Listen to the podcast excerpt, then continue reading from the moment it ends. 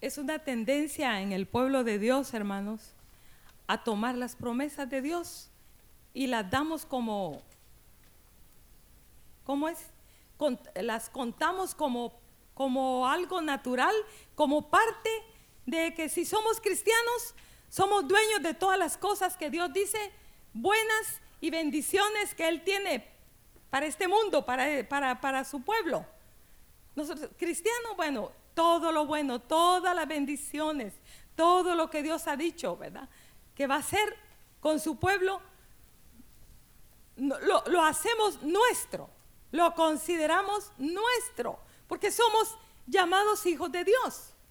Pero hermanos, Dios quiere que sepamos la verdad. Dios quiere que caminemos con entendimiento.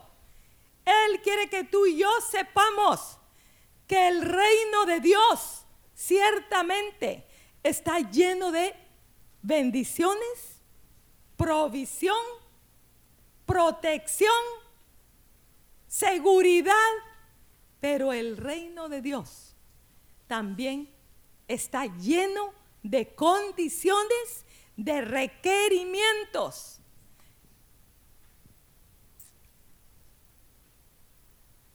Y nosotros escuchamos la palabra justo, los justos, ¿verdad?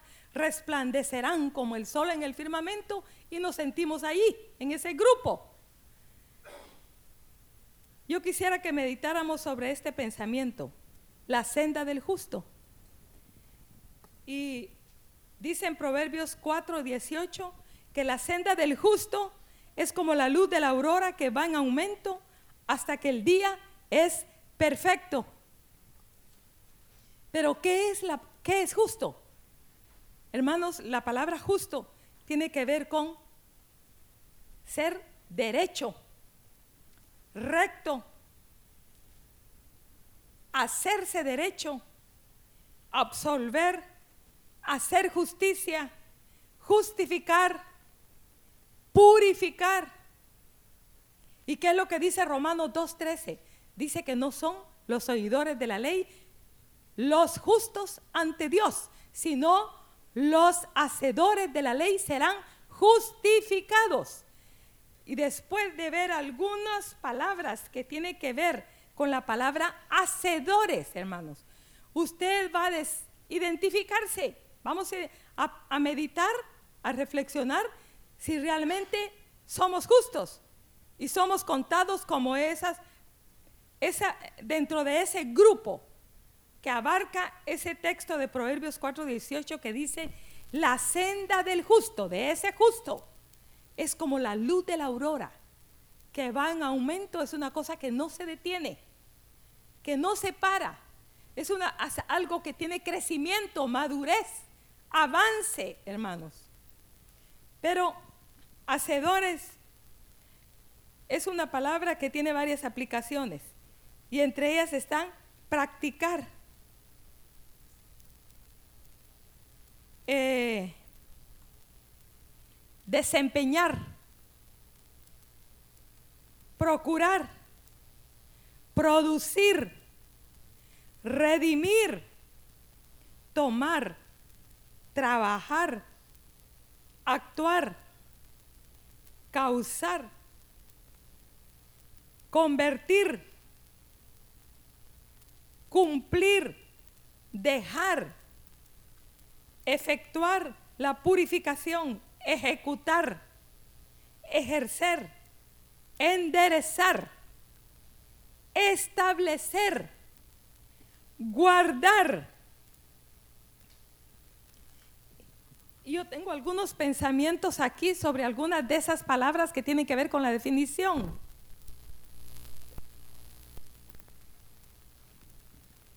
Procurar el, versículo que vino a mi mente fue este.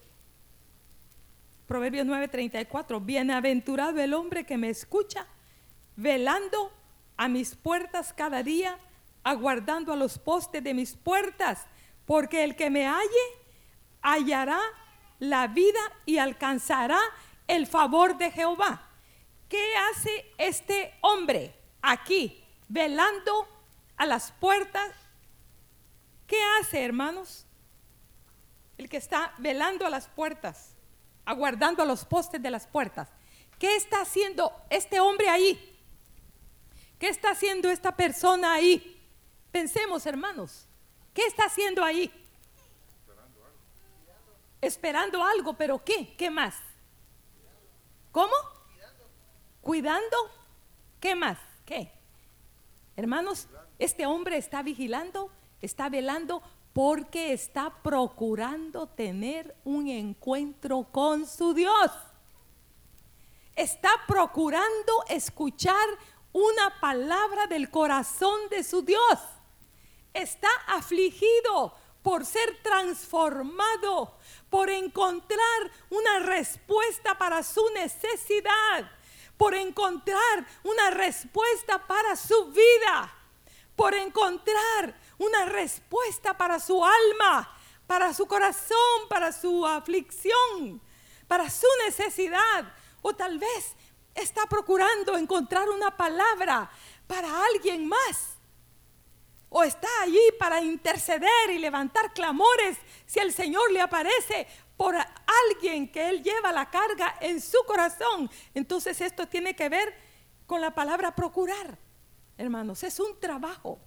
Es un trabajo. Entonces, ¿quiénes serán justificados? ¿Quiénes serán llamados justos? Los hacedores. Entonces, un hacedor es uno que procura. También otra palabra que tengo acá es producir. También me vino el pensamiento de esta porción de Mateo 13, 23. Mas el que fue sembrado en buena tierra, este es el que oye y entiende la palabra y qué hace, qué sucede. Y da fruto y produce a ciento, a sesenta y a 30 por uno, hermanos. Es, es una, primero, un arbustito, una plantita, pero no se queda allí. Esa semilla no se queda allí en un arbustito, sino que desarrolla tallos. Después le salen hojas. Después de las hojas le salen botones. Después de los botoncitos se convierten en flores. Y esas flores se convierten en fruto. Hermanos, esta planta está produciendo. Entonces es hacedor. O sea, tiene que ver con acción, tiene que ver con vida, tiene que ver con trabajo, tiene que ver con la disposición de moverme a hacer algo. También la palabra que otra palabra que aparece es trabajar. Santiago 4:8 dice, "Acercaos a Dios." ¿Y qué dice? Y él se acercará a vosotros. Hermanos, esto es un trabajo. Acercarnos a Dios, porque dice que hermanos, no hay quien busque a Dios, porque el hombre natural, hermanos, no busca a Dios de su propia de su propio gusto. ¿Cierto? A veces nos cuesta, somos perezosos para buscar a Dios, hermanos. Y Dios tiene caminos de acercamiento a Él que tienen que ver con trabajar. Por ejemplo, la oración, la lectura de la Biblia, el ayuno, entrar en la alabanza y la adoración. Díganme, hermanos, si no es un trabajo. A veces uno está cansado, no quiere levantar las manos. A veces uno quiere orar, hacer el holocausto sentado, porque está cansado, ¿verdad? Pero no, hermanos, es un trabajo, es una disposición, es una actitud del corazón, pero también de nuestro cuerpo que nos esforzamos por hacer algo para Dios, por, para tener un encuentro con Él. Entonces, ese es el justo, hermanos. Ese es el justo, el que es hacedor de la palabra y no solamente oidor. Entonces, ¿estaremos siendo nosotros oidores de la palabra o estaremos siendo hacedores de su palabra? Eh, también otra palabra, dejar. ¿Qué fue lo que le dijo a la mujer pecadora al Señor? ¿Dónde están los que te acusaban? Le dijo, Señor, todos se han ido y ninguno te acusó. No, Señor. Ni yo tampoco te condenó. ¿Ninguno te condenó? No, Señor. Ninguno. Yo tampoco te condeno, pero le dio una condición. Le dijo, pero vete y qué? Y no peques más. Hermanos, a veces Dios perdona nuestros pecados. A veces Dios perdona nuestras faltas. Pero hay algo que tenemos que hacer después de ser perdonados. Después de ser restaurados, ayudados por el Señor, tenemos que dejar esas sendas. Tenemos que dejar esos caminos. Tenemos que dejar esos hábitos. Tenemos que dejar de frecuentar esos lugares que nos hicieron caer. Tenemos que dejar de hacer esas cosas que nos empujan a la iniquidad. Entonces hay algo que tenemos que hacer nosotros y también hay algo que tenemos que dejar de hacer. En este caso es dejar de hacer, pero eso también tiene que ver con, con, con algo vivo, algo vivo.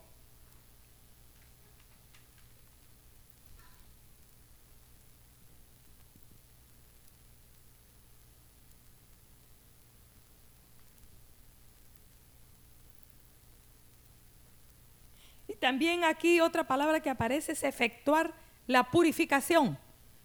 Hermanos, los sacerdotes pasaban por la fuente para limpiarse, para lavarse. Y Dios nos ha provisto su palabra, ¿verdad? Que nos lava. Es como un río. Cuando el Espíritu Santo viene sobre esa palabra y esa palabra nos toca, nos quebranta, nos limpia, nos purifica, es como un río. La presencia de Dios nos limpia, nos purifica, es como un río, hermanos. Cuando viene es como un lavamiento. Eh, y, es otro, otro trabajo también, ¿verdad? Es algo más que nosotros tenemos que hacer. Entonces, no son los oidores de la ley los justos ante Dios, sino los, ¿qué? Los hacedores de la ley los hacedores de la ley, los justos ante Dios, ¿verdad? ¿Sí? ¿Así está bien? Ahora regresemos a nuestro texto inicial y a nuestro tema. Porque la senda del justo será como la luz de la aurora que va en aumento hasta que el día sea perfecto. Hermanos, solamente ese justo que camine así, no siendo un oidor olvidadizo, sino un hacedor de las palabras que oye, del consejo que escucha, de las amonestaciones que recibe. Y, y cae el temor de Dios. Y toma decisiones. Y actúa. Y camina en eso. Y dice, hace como el hijo pródigo. ¿Qué dijo? Cuando volvió en sí y seguramente el espíritu lo redargulló y una palabra de Dios vino en él, pero qué loco, pero ¿qué estoy haciendo aquí con los cerdos? Hay un banquete constantemente en la casa de mi papá y yo me estoy muriendo de hambre y con cerdos aquí deseando una algarroba de lo que ellos comen. Entonces, ¿qué fue lo que él hizo? Él no solo sí, qué palabra tan bonita, ¿verdad? Que qué lindo estuvo, qué mensaje tan bonito, qué bonito predica el hermano, ¿verdad? Qué bonito predica la hermana, qué bonito estuvo. ¿Te gustó el mensaje? Ah, buenísimo, estuvo lindo. ¿Y te gustó la alabanza? Sí, no, pues sí, la alabanza estuvo lindo. tuvimos un buen tiempo, un buen servicio. Pero pasamos por la puerta, hermanos, y seguimos viviendo de la misma manera. No puede seguir así, hermanos. No puede ser así. No vamos a entrar en esta bendición. Este hombre, el hijo pródigo, hermanos, tuvo que actuar. Él se levantó de esa condición y dijo, me levantaré, iré a mi padre y haré esto y esto y esto. Y yo le voy a decir esto y esto. Y él tal vez iba llorando, arrepintiéndose en ese trayecto, en ese camino, humillado sintiéndose miserable indigno de ser recibido en la casa de su padre. Y por esa actitud halló gracia con su papá. Y su padre le hizo banquete y lo recibió. Y hermanos, cuando nosotros actuamos y hacemos algo con las amonestaciones del Señor en nuestra vida y tomamos determina, tomamos, eh, ¿cómo se? Sí, determinaciones. ¿Entienden? Hacemos compromiso con Dios. Somos diligentes. Entonces, Dios se agrada. Dios extiende su favor. Dios extiende su mano. Dios nos ayuda, hermanos. los hacedores de la ley serán justificados. Y la palabra justificar, aquí justificar, hermanos, tiene que ver con rendirnos. Dice que es mostrarse o considerarse como justo o inocente. Y Hechos 13:39 dice, que en Él, en Jesucristo, ¿verdad? Es justificado todo aquel que cree. Para empezar aquí, esta noche, yo quisiera dejarles este pensamiento, que si tu hijo, niño, niña, joven, para entrar en este sendero, en esta caminata, en esta bendición, necesitamos nacer de nuevo. Porque si una persona no ha nacido de nuevo, ni siquiera ha iniciado el viaje. Ni siquiera ha empezado a caminar, pues. Porque dice que los impíos no saben a dónde van, andan a tientas y dice que no saben ni hacia dónde se dirigen, porque no tienen entendimiento. Y el hombre natural también no entiende, no conoce, no, no tiene entendimiento del camino de Dios. Entonces, para empezar, este, esta, esta senda, este camino, necesitamos conocer al Señor. Y si tú no lo has conocido en tu corazón y no has nacido de nuevo, Él no está en tu corazón, yo te animo a que tú hables con tu papá, a que busques y le digas, Señor, yo necesito conocerte. Yo necesito recibirte en mi corazón. O aún si tú eres un adulto y no tienes seguridad de que eres nacido de nuevo, habla con tu líder o dile a tu Dios, yo necesito conocerte, Señor. Yo necesito caminar en ese sendero de vida. Pero dice aquí, en Él es justificado todo aquel que cree.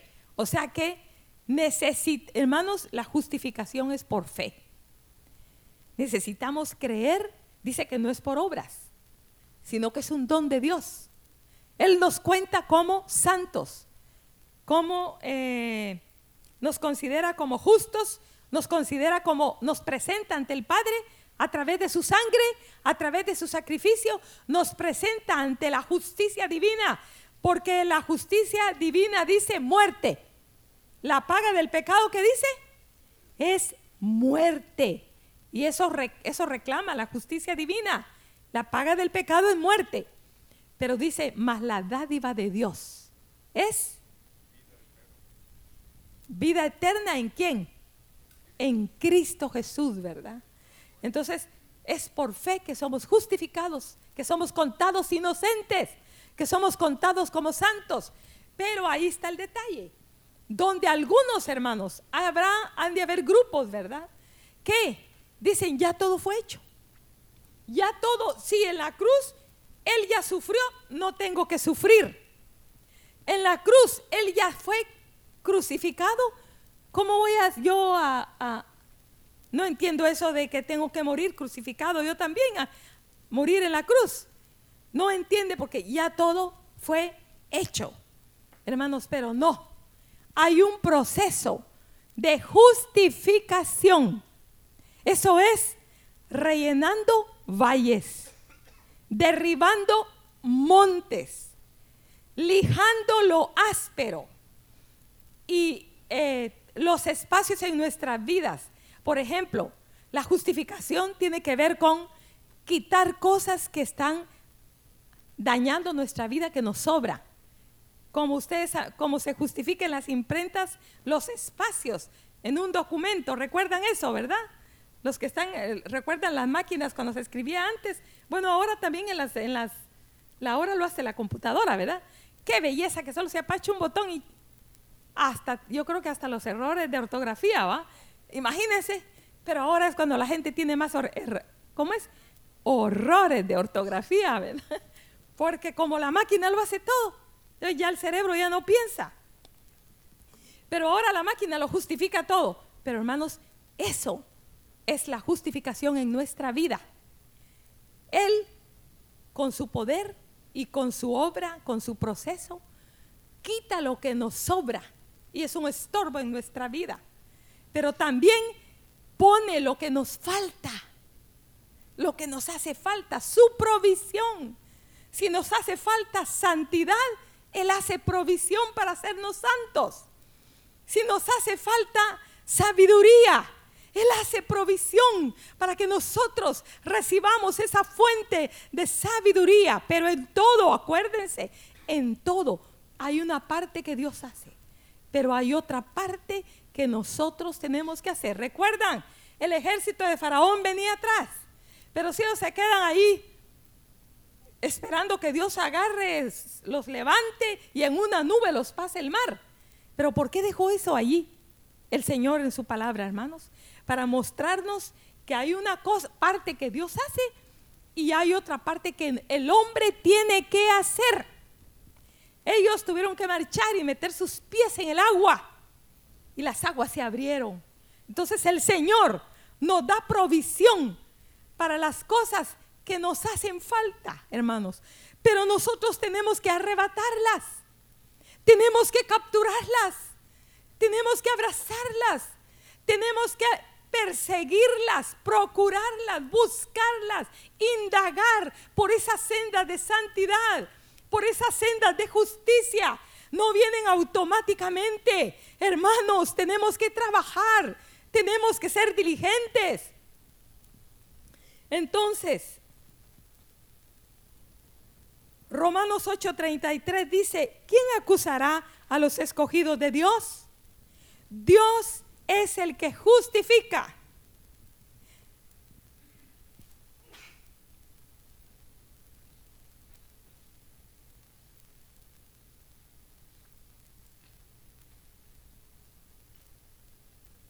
Romanos 5, 1 y 2 dice, justificados pues por la fe.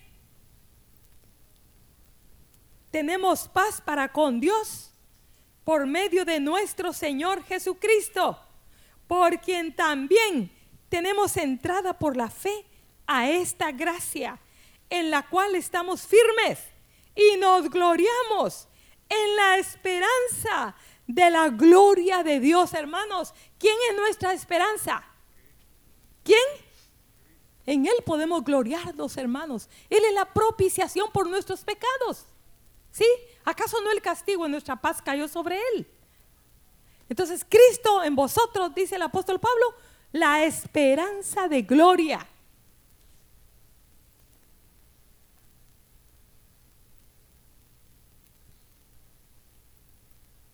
¿Por qué nosotros no estamos avanzando en la caminata, hermanos? ¿Por qué no avanzamos? Yo sé que hay muchas cosas que perjudican, que nos afectan, hermanos. Pero yo tengo aquí unas dos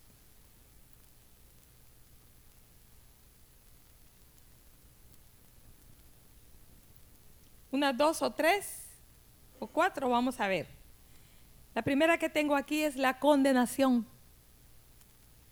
Hermanos, hay cristianos, hijos de Dios, que en esa senda de la vida no están creciendo, no están avanzando, están detenidos por la condenación. Pero sabes tú, hermano, lo que dice la palabra del Señor en Romanos 8.1. Ahora pues, ninguna condenación hay para los que están en Cristo Jesús, los que no andan conforme a la carne, sino conforme al Espíritu. Entonces, si confiamos en las obras de la carne para nuestra justificación, vamos a morir, hermanos. Vamos a morir de condenación, vamos a morir espiritualmente de culpa, vamos a, morir de pesadez, de depresión, de tristeza, de desolación. No vamos a tener esperanza, porque las obras de la carne, hermanos, no justifican a nadie, no hacen salvo a nadie, no justifican a nadie, ¿sí? Y dice Romanos 8:15, pues no habéis recibido el espíritu de esclavitud para estar otra vez en temor. Y saben ustedes que la condenación trae temor, trae temor. Por eso es que Adán y Eva, hermanos, en el huerto estaban escondiéndose. Oí tu voz. ¿Y qué dijo Adán? Ajá, estaba escondido, tenía pavor. Él no conocía el miedo, pero ahora, desnudo, sin protección, él sentía que iba a morir ahí, escuchando la voz de Dios, que iba, a ser ajusticiado, que iba a morir. Oí tu voz y tuve miedo. Y hay personas que se sientan hasta, no estoy diciendo esta noche por los que están sentados en la, allá hasta el final, de último, hasta atrás. Pero hay ciertas actitudes. Hay personas, hermanos, que llegan a una reunión y se ponen en el lugar más escondido. Y, termina el servicio y salen rápido. Porque se sienten señalados, se sienten incómodos, se sienten desnudos ¿Entienden? Nadie sabe su pecado, nadie sabe su condición, pero hermanos, es la condición de adentro. Y, y, si no están cubiertos por la sangre de Cristo, así se van a sentir, como se sentía Adán. Por eso es que Dios los cubrió con pieles, ¿verdad? Les hizo sus, sus ropas de pieles, de cordero, hermanos, hablándonos anunciando que lo único que puede cubrir nuestro pecado y justificar nuestra vida es el Cordero de Dios que iba a venir a este mundo. Él estaba dando el anunciamiento allí. Y hermanos, Él, Él es nuestra justificación. Y entonces, eh, dice aquí, pues no habéis recibido el espíritu de esclavitud para estar otra vez en temor, sino que habéis recibido el espíritu de qué? De adopción, por el cual clamamos, Abba, Padre. Hermanos, una persona que no ha nacido de nuevo no le puede decir, Padre mío, sintiendo eso que se siente cuando uno tiene al Señor en su corazón. ¿A ustedes les ha pasado? A mí me ha pasado a veces que lo único que yo puedo decirles es, Padre, Padre, Padre mío, Padre mío, puedo pasar un rato llorando diciéndole solo Padre, Padre, Padre, Padre mío. Otras veces yo me he encontrado con el Señor solamente con esta palabra, Jesús. Jesús. Y cada vez que yo le digo Jesús, la vida fluye la vida fluye. Hay un lenguaje del alma que solo entiende el Señor. Y solo Dios lo entiende, ¿verdad? Pero una persona que no ha nacido de nuevo no puede decir esta expresión y sentir alivio. Abba, Padre, Padre mío. Hermanos, qué consuelo, qué esperanza, qué victoria, qué gloria, hermanos que podamos expresarle nuestro corazón a nuestro Padre eterno, que Él sabe que somos débiles, frágiles, torcidos, necesitados y que estamos afligidos y que no podemos enderezar lo torcido y nos acercamos con esa confianza, con esa actitud. Oh, hermanos, qué alivio. Es un remedio para la condenación. Yo te quiero decir, tu Padre te perdona. Hermanos, no es para que para que teniendo esta libertad vivamos pecando. Pero como dice en Primera Juan, hijitos míos, dice, estas cosas os escribo para que no pequéis. Pero si alguno hubiere pecado, ¿qué dice? Abogado tenemos para con el Padre en Jesucristo el justo. Entonces, tenemos un Padre, tenemos un juez, tenemos un abogado, tenemos un sacerdote, tenemos un intercesor. Dice que Él está sentado, hermanos, Él bajó la cautividad, tomó las llaves, conquistó los infiernos, conquistó la muerte, conquistó el pecado y subió a los cielos y se sentó a la diestra del Padre. Y allí está sentado, hermano, como un sacerdote, ejerciendo su ministerio de sumo sacerdote. Como dice, tú eres sacerdote, según el orden de Melquisedec. Así dice Hebreos, hermanos. Él está ahí sentado, intercediendo por ti. Lo que te duele, le duele a Él. Lo que te aflige, le preocupa a Él. Lo que te sucede, Él tiene la respuesta. Oh, hermano, no te, no te da eso alegría, gozo. Hermanos, es un alivio, es un gozo, es una esperanza. Saber que tenemos un Padre, que tenemos un, un sacerdote que está intercediendo ante el Padre y el Padre que es compasivo, ¿verdad?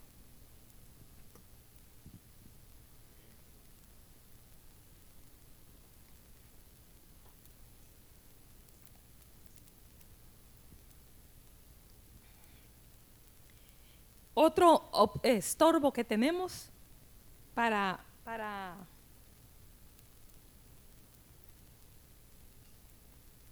para avanzar en esta senda, hermanos del justo, es la negligencia. Dice Josué 18, 2 y 3. Vamos a Josué. A ver si llegan ustedes primero que yo. Ya me ganaron.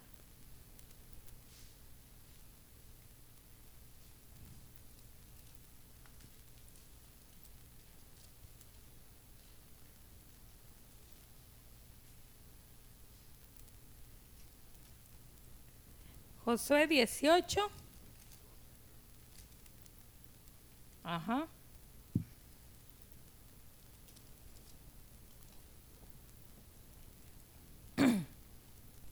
Pero habían quedado de los hijos de Israel siete tribus, a las cuales aún no habían repartido su posesión. Y Josué dijo a los hijos de Israel, ¿hasta cuándo seréis negligentes para venir a poseer la tierra que os ha dado Jehová, el Dios de vuestros padres. Señalad tres varones de cada tribu para que yo les envíe y que ellos se levanten y recorran la tierra y la describan conforme a sus heredades y vuelvan a mí. Pero hermanos, ¿qué les dijo? ¿Hasta cuándo seréis negligentes para venir a poseer la tierra que os ha dado Jehová, el Dios de vuestros padres? Y hermanos, Dios nos ha dado promesas. Ha puesto delante de nosotros una herencia, un camino de vida que tiene recompensas. Porque hermanos, la vida cristiana es una caminata. Es una caminata. Así como las caminatas en lo natural, hermanos. Tienen disciplina, tienen requerimientos, pero tienen recompensas, tienen premios, tienen lugares, posiciones al terminar la carrera, ¿verdad? Que son premiados los, que, los ganadores. Así es la, carrera cristiana. Dios nos ha, nos ha estipulado una herencia, porque cada uno de nosotros, la herencia va a ser diferente. Hermanos, y la, la tierra que Él nos quiere dar a heredar en nuestra vida, nuestro corazón. Hay enemigos ahí que no han sido conquistados, que nos están estorbando para nuestro crecimiento. Pero nosotros somos negligentes, hermanos. Y uno de los enemigos es la condenación. Lo que acabamos de ver es un tropiezo en nuestra caminata, hermanos, en la, en la senda del justo, la condenación. Entonces no seamos negligentes. Tenemos que arrebatar la provisión de Dios, la bendición de Dios para nuestra vida. Dice Proverbios 10:4, la mano negligente empobrece. mas la mano de los diligentes enriquece. ¿Quién es el diligente? El que indaga, el que busca, el que procura, el que trabaja, el que se esfuerza. ¿Entienden? Va a ser el que, el que va a hacer algo, pues. No se va a quedar ahí sentado, ¿verdad? A que el mundo pase, a que la vida pase y se hace viejito. Y ahí se quedó. No salió de su casa. Allí envejeció, sentado en una silla. Hermanos, que Dios nos libre de ese camino. Ya que nos levantemos, hermanos, de nuestro sueño, de nuestra comodidad, de nuestra dejadez, de nuestro desidio, de nuestro descuido, de nuestra frialdad. Oh, hermanos, de nuestro sueño. Y que podamos correr y arrebatar lo que Dios tiene para nosotros. Hermano, la senda del justo es como la luz de la aurora que va en aumento hasta que el día es perfecto. Un poquito hoy, otro poco mañana, avanzo otro pasito, otro pasito, vamos para adelante, más para adelante. Pero acuérdese, es el que trabaja, es el justo. Y otro estorbo que puede ser es también, ah bueno, en cuanto a la diligencia, dice Lucas 13, 24, esforzaos a entrar por la puerta angosta. Tenemos que esforzarnos a entrar por el camino angosto que Dios ha puesto delante de nosotros. Segunda Timoteo 2.1 dice, es Pablo escribiéndole a Timoteo, tú pues, hijo mío, esfuérzate en la gracia que es en Cristo Jesús. Y hermanos, el Señor da gracia a los humildes y a los soberbios los mira de lejos. Pero si venimos con un corazón quebrantado buscando ayuda, el Señor te va a dar ayuda. El Señor nos va a dar gracia, que es la habilidad de lo alto para hacer la voluntad de Dios. Y otro, otro, otro obstáculo, hermanos, es, lo tenemos en Oseas 4:6. Mi, mi pueblo fue destruido porque le faltó conocimiento.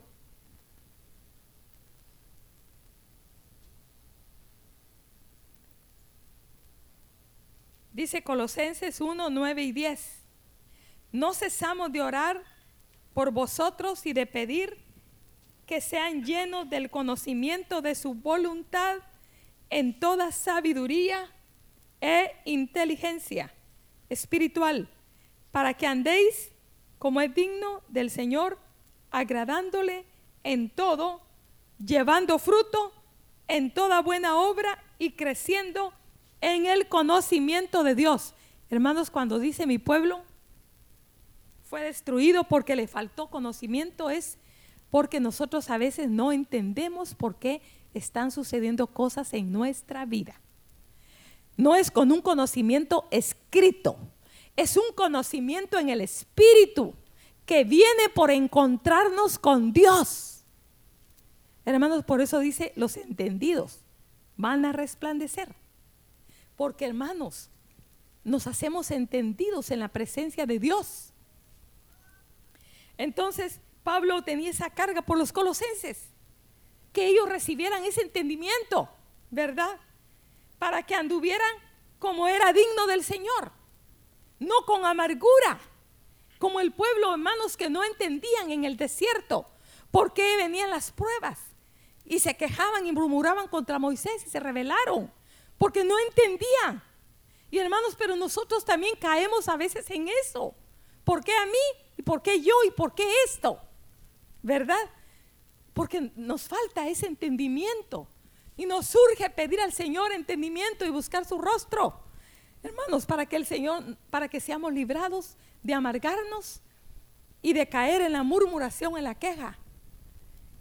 Y, y desviarnos, ¿verdad?, del propósito del Señor. Primera Pedro 4. Vamos a ver qué dice Primera Pedro.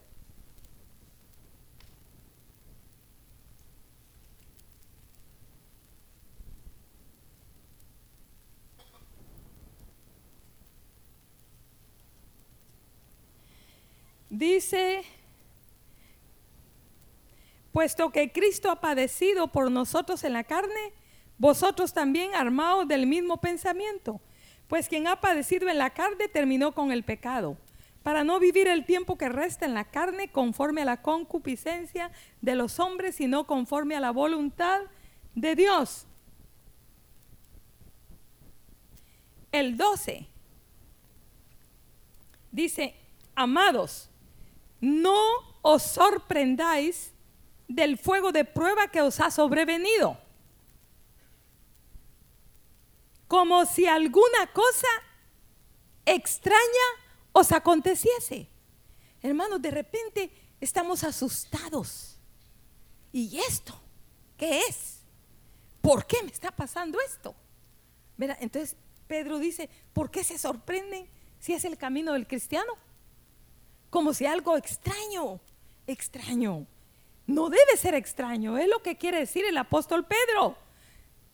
Dice aquí, en el versículo 13, si no gozaos por cuanto sois participantes de los padecimientos de Cristo para que también en la revelación de su gloria os gocéis con gran alegría. Pero entonces aquí dice, no os sorprendáis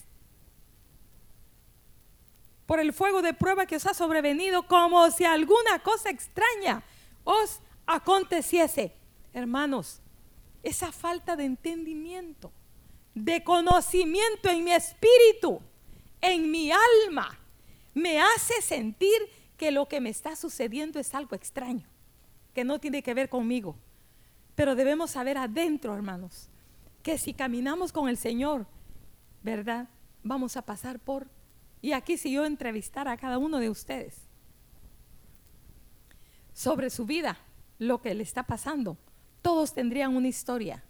Todos tienen una historia todos tienen una aflicción, todos tienen un valle, todos tienen una pena, todos tienen una preocupación. Hermanos, no se escapa uno. Si tú eres hijo de Dios, si yo soy hija de Dios, hermanos, estas cosas nos van a acontecer. Pero necesitamos pedirle al Señor entendimiento y sabiduría para poder honrarlo, glorificarlo y, alabarlo en medio de lo que nos acontece, ¿verdad? La senda del justo es como la luz de la aurora que va en aumento hasta que el día es perfecto.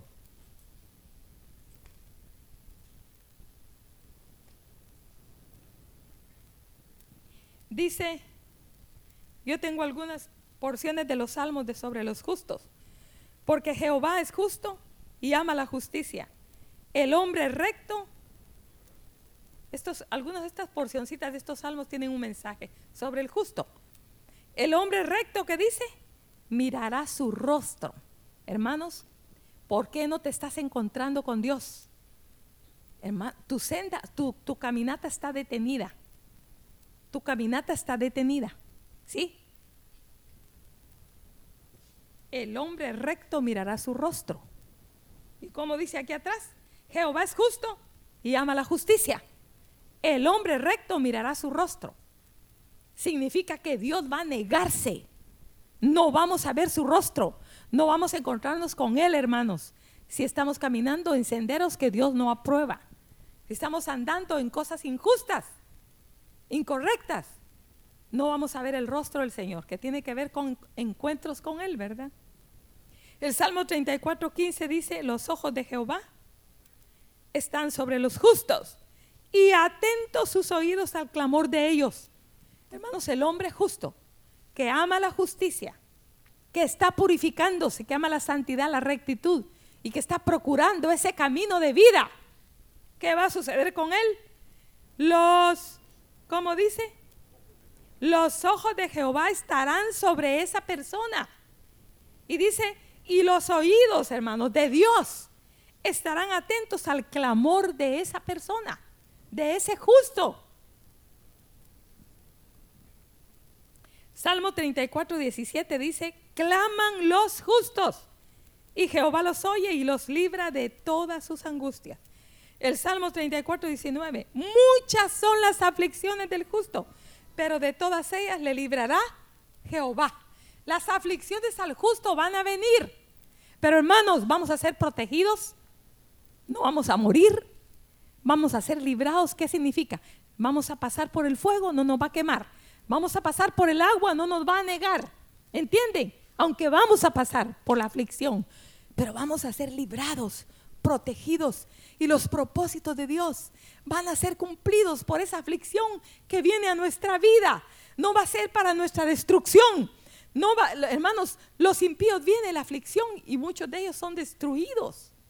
No solo mueren a veces físicamente, sino que paran en el infierno. Pero a nosotros, hermanos, la aflicción viene. Y si estamos caminando en este sendero del justo, hermanos, la aflicción viene para, va a ser para vida, para producir algo eterno y para meternos más adentro del reino de Dios. Y el Salmo 92, hermanos, dice, el justo florecerá como la palmera, crecerá como cedro en el Líbano el verso 13 dice, el verso 12 dice eso. El verso 13, plantados en la casa de Jehová, en los atrios de nuestro Dios, florecerán. Allí en esos atrios del tabernáculo, hermanos, está el altar del sacrificio. Pero ese justo está continuamente atando víctimas al altar del sacrificio, abrazando la cruz de Cristo Jesús. ¿Entienden? cosas que se oponen al, mensaje del Evangelio de la vida. Pero el justo que hace, ata esos enemigos, esas víctimas, para que mueran allí en el altar del sacrificio, hermanos. Ese justo pasa por esa fuente de, la, lavamiento y purificación que está en el atrio. Ese justo pasa, hermanos, por el lugar santo donde están los panes de la proposición. Come el pan de la palabra de Dios. Busca a su Dios. Ahí en ese lugar está el, el candelero. Está el aceite. Porque ese justo es como una oliva machacada que produce aceite para alumbrar ahí, ese lugar. Pasa también por este lugar. Oh, hermanos, todas las verdades de la casa de Dios. Ese justo entra al lugar de la intercesión donde se levanta el incienso aromático en el lugar santísimo intercediendo por otros. Los martes aquí, por la el lunes por la noche, el martes por la mañana. Oh, hermanos, el justo florecerá como la palmera, crecerá como cedro en el Líbano. Y saben una cosa, hermanos, de este pensamiento, de este verso, que a mí me vino, es esto. Hay personas que desde que nacieron y comienza su crecimiento es de estrechez, es de disciplina, es de rigor. Niños, hermanos, que nacen en hogares donde son tratados con mucha disciplina, o niños que se enfrentan a sufrimiento desde su niñez, personas. Oh, hermanos, pero esas personas son fuertes, son fuertes. Esos muchachos del campo que no, viven una vida cómoda, ¿sí? Son fuertes, que pueden subir corriendo un árbol, pueden subir, montar un caballo a pelo. Y van corriendo un, un joven de la ciudad y va no se puede ni subir al caballo, tienen que cargarlo para que se suba al caballo y para dar un paseo y lo llevan casi agarradito, llevan al caballo agarradito a dar un paseíto, ¿verdad? Así. Pero los del campo se suben al pelo y suben un árbol corriendo. Que los de la ciudad, hermanos, no. Pero no llegan, pero ni. Entrenamiento. Hermanos, esos cedros del Líbano crecen con el hielo encima. Esas nevadas. Y tienen un verdor cenizo. Un verde encendido. Tienen esa madera, hermanos, era usada para los templos y los palacios porque esa madera no le entraba polía. Es una madera fuerte. ¿Por qué? Porque esos árboles enfrentan las vicisitudes de los climas del tiempo. ¿Entienden? Y así, por eso dice aquí, el justo florecerá como la palmera y crecerá como cedro en el Líbano. La palmera que es recta, y que echa sus raíces hacia abajo. Y el cedro que pasa por la adversidad, ahí donde crece. Entonces, ¿con qué tiene que ver? Hermanos, porque el justo no puede vivir su vida como él quiere. El justo es justificado, pues. Se le aplica la justicia, la disciplina. Dice que la disciplina en el principio no es causa de gozo, sino de tristeza. Pero después da frutos apacibles de justicia a aquellos en quienes, en quienes produce frutos apacibles de justicia. En los que han sido ejercitados. Esos son las palmeras, hermanos, en la casa de Dios, en los atrios de Dios. Esos son los cedros, son las columnas que van a ser usadas en el reino de Dios. Aquellos que han pasado por pruebas, por aflicciones, por tormentas, por noches. Oh hermanos, por tinieblas donde han dicho, donde se ha dicho, y ahora aquí, Señor, ¿hacia dónde voy? ¿Qué va a suceder conmigo? ¿Cómo me, vas a sacar de esta situación? Pero hermanos, allí conocemos al Señor y de esa prueba salimos bendecidos, más fuertes, sabiendo quién es Dios, sabiendo cómo es su poder. El justo florecerá como la palmera y crecerá. ¿Saben por qué, hermanos? Cuando uno no haya cómo con quejidos y clamores y gemidos, hermanos, esas raíces empiezan a profundizarse y a profundizarse y a profundizarse. Esa es la vida del justo. Dice el verso 13, plantados en la casa de Jehová, en los atrios de nuestro Dios, florecerán. Verso 14, aún en la vejez fructificarán y estarán vigorosos y verdes. Habla de la vida de Dios. Hermanos, como dice la Biblia de, Abraham, como dice la Biblia de Moisés, oh hermanos, hombres de Dios que terminaron sus días vigorosos y fuertes, ¿verdad? Y así se fueron con Dios, como Caleb también, siendo de tantos años, hermanos. Todavía estoy fuerte, como cuando salía con, ¿cómo dice? ¿Cuándo? Cuando fue a reconocer la tierra, ¿verdad? Todavía estoy como antes y habían pasado 40 años, hermanos. Porque ese hombre bebía, bebía. Ese hombre era el justo del cual habla el Salmo 1, que será como árbol plantado junto a las corrientes de las aguas, que da su fruto en su tiempo y su hoja nunca cae. No así los malos que son como el tamo que arrebata el viento. Pero el justo, el que pasa por la adversidad y los tratos de Dios, hermanos, es como ese árbol.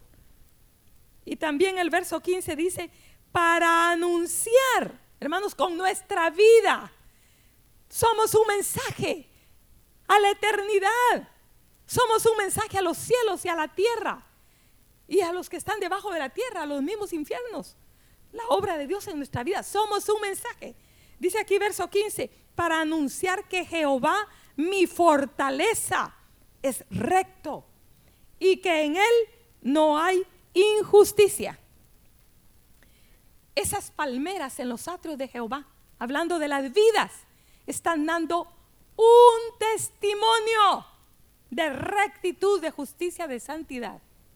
Esos cedros siendo columnas en el templo están dando un mensaje, hermanos, que el que pasa por los tratos de Dios, aún en la vejez estarán fuertes y vigorosos.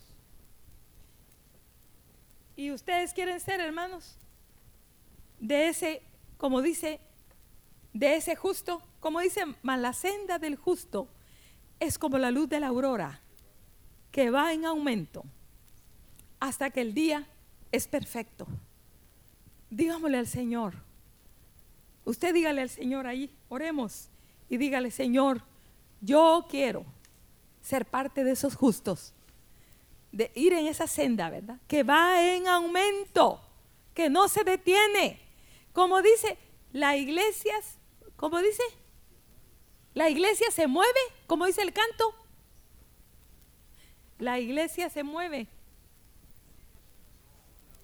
No, La iglesia se mueve, la iglesia se mueve. Y marchamos avantes hoy, echemos fuera la duda con un grito de guerra. La iglesia avanza hoy. Acuérdese que es la iglesia de los justos.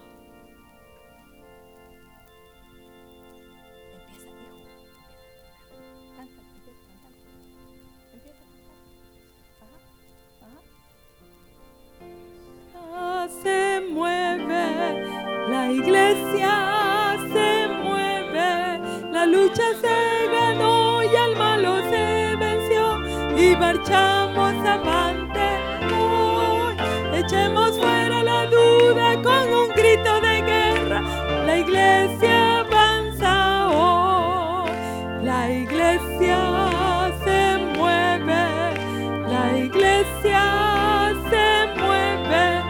la lucha se ganó y el malo se venció y marchamos avantes hoy. Echemos fuera la duda con un grito de guerra. La iglesia avanza hoy. La iglesia se mueve. La iglesia se mueve. La lucha se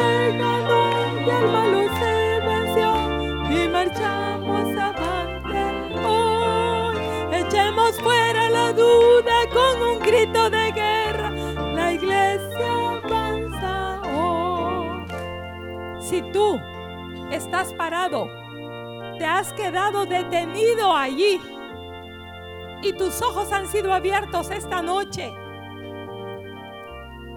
yo te animo a que te levantes y diga, yo voy a ser parte de ese grupo de justos. Yo quiero unirme a esa compañía de justos. Yo quiero ir en esa senda de vida.